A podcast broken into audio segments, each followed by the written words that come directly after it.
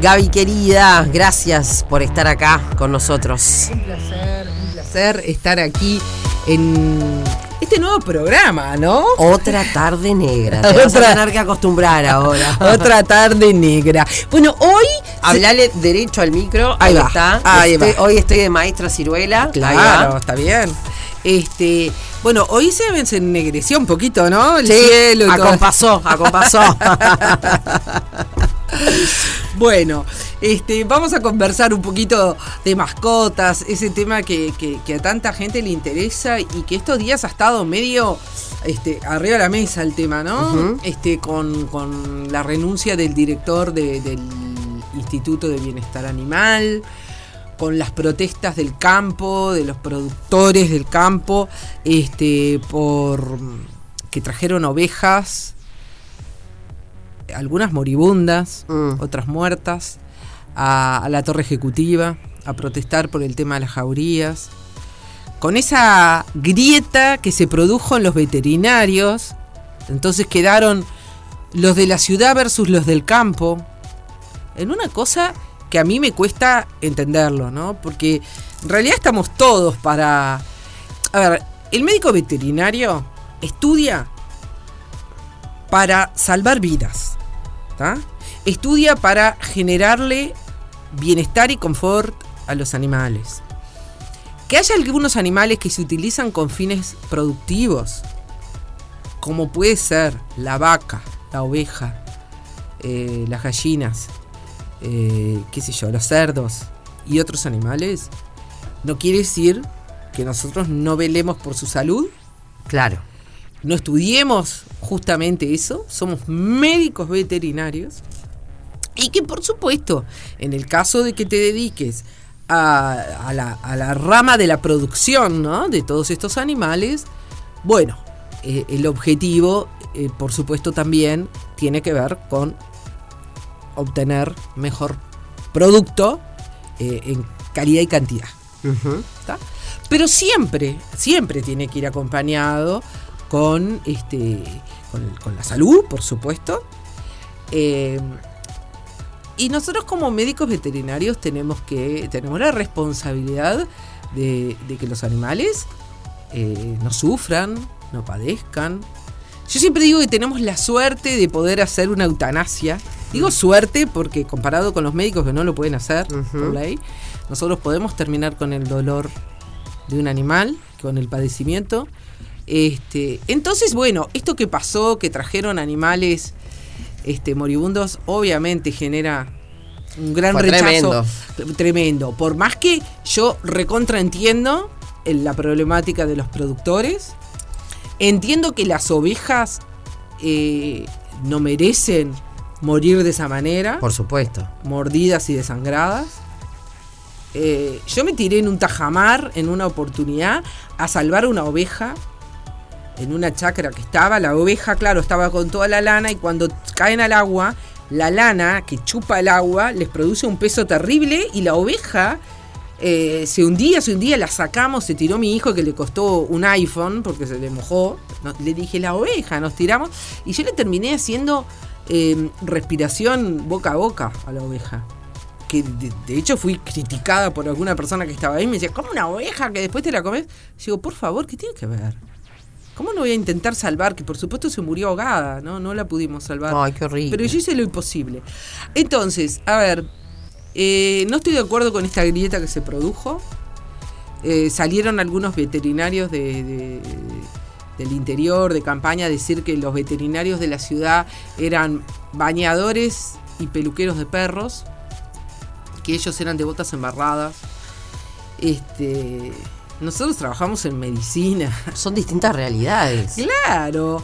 Y, y mira, este, hoy justo estábamos en, en una cirugía, ¿no? De un perro que, que- que se le hizo una extracción del vaso, ¿no? Una cirugía mayor, con anestesia inhalatoria, salvándole la vida a un perro que tenía un tumor de vaso, ¿entendés?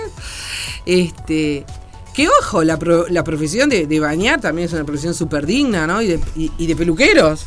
Este, ¿Por qué vas a menospreciar? Pero no somos bañadores y peluqueros, somos médicos veterinarios. Entonces, en realidad, yo lo que quiero es eh, bregar por, por la unidad de, de todos los veterinarios, eh, llamar a la sensibilidad de todos. Mm. ¿eh?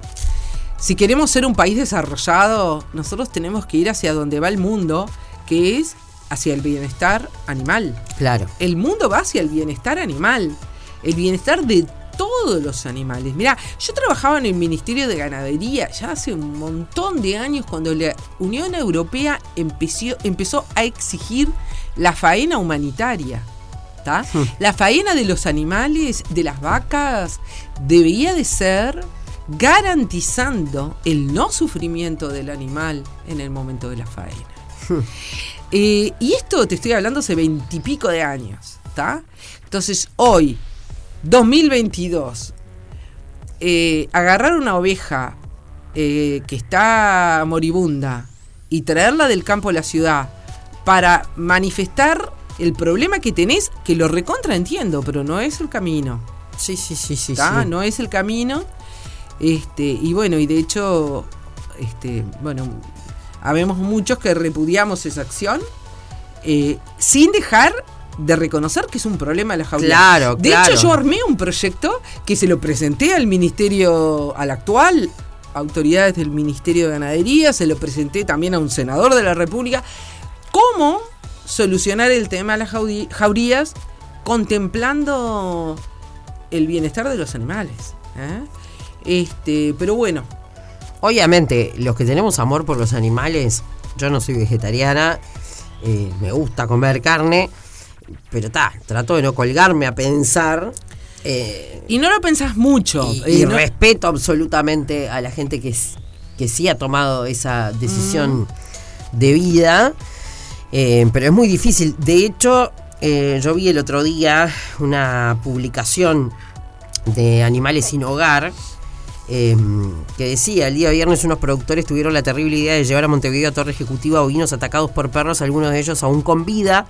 Los animales fueron sometidos a un largo viaje para luego ser tirados en la Plaza Independencia con el fin de ser mostrados al público que pasaba por el lugar.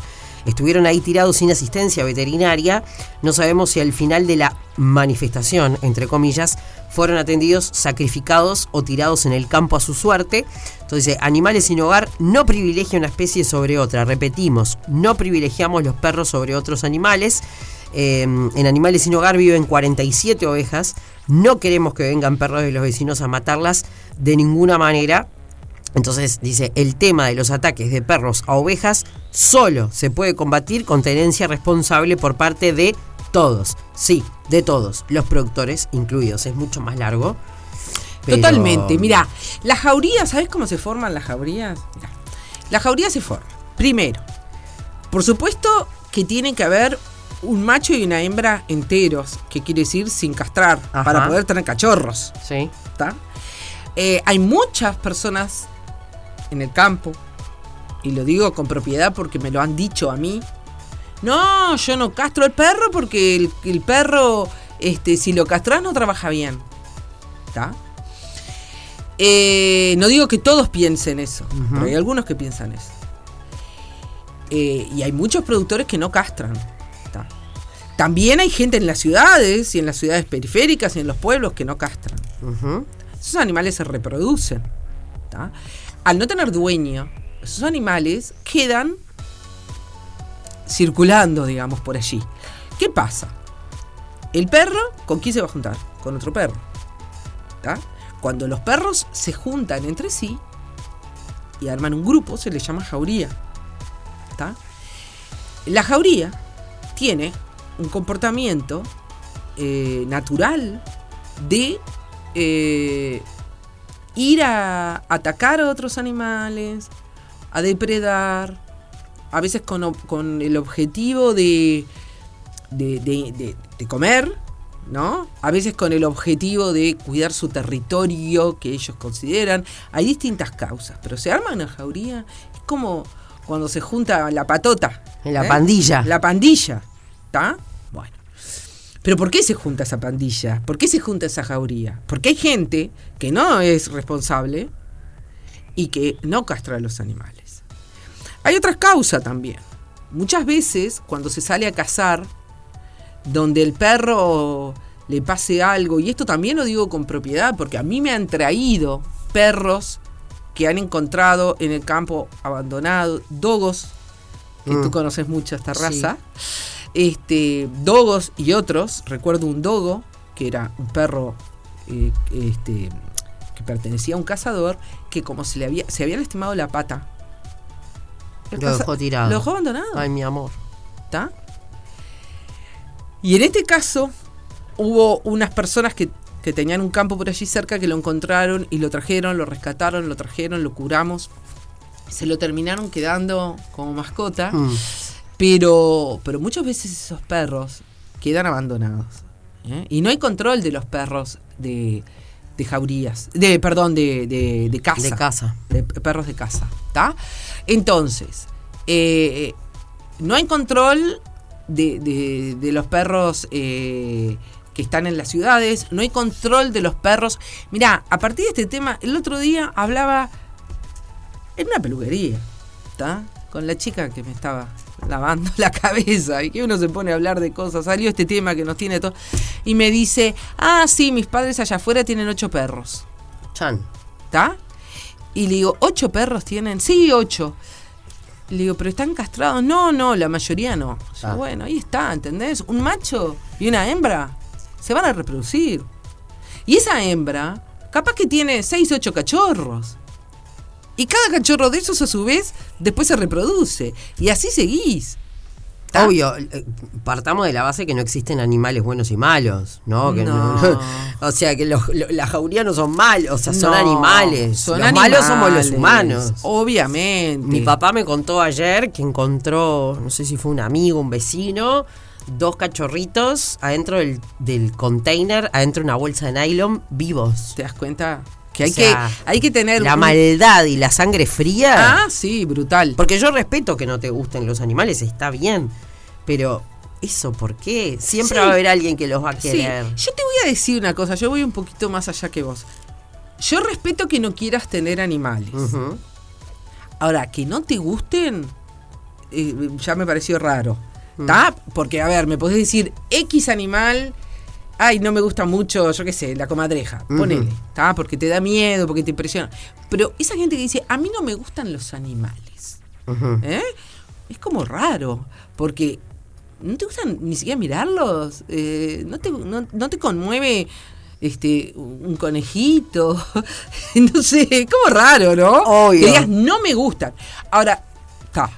Este, sí respeto, porque digo, es como que no te gusta la vida, ¿no? La vida, eh, ¿qui- qui- ¿quiénes habitamos en la Tierra? Los animales, incluidos los hombres, que somos animales, los vegetales y los minerales. Claro. ¿Quiénes habitamos la Tierra? ¿No te gustan los animales? Ah, para mí es raro. Yo, si alguien me está escuchando y le pasa eso, analízate. Analizate. ¿Está? Sí, algo te pasa. Ahora, que me digas no puedo o no quiero tener, eso sí, te recontra respeto. ¿Está? Porque no tenés, no estás obligado a. Hay gente que a quizá tener. por ahí tal, les tiene miedo, qué sé yo, Puede no sé. ser. O no quiere. Y bueno, también, a ver, yo tengo una, una parienta muy cercana, este, una chica que no quiere tener hijos. Lo tiene resuelto hace muchos años. Me dijo, yo perfecto. no quiero tener hijos. Y yo le recontra respeto. Es una Obvio. decisión. Yo siempre cito a una amiga que vale piana, si estás escuchando, siempre me dijo, solo por el hecho de tener los aparatos reproductivos no quiere decir que la gente los quiera usar. Obvio. Y es totalmente Pero respetable. es recontra válido. Estamos en el 2022.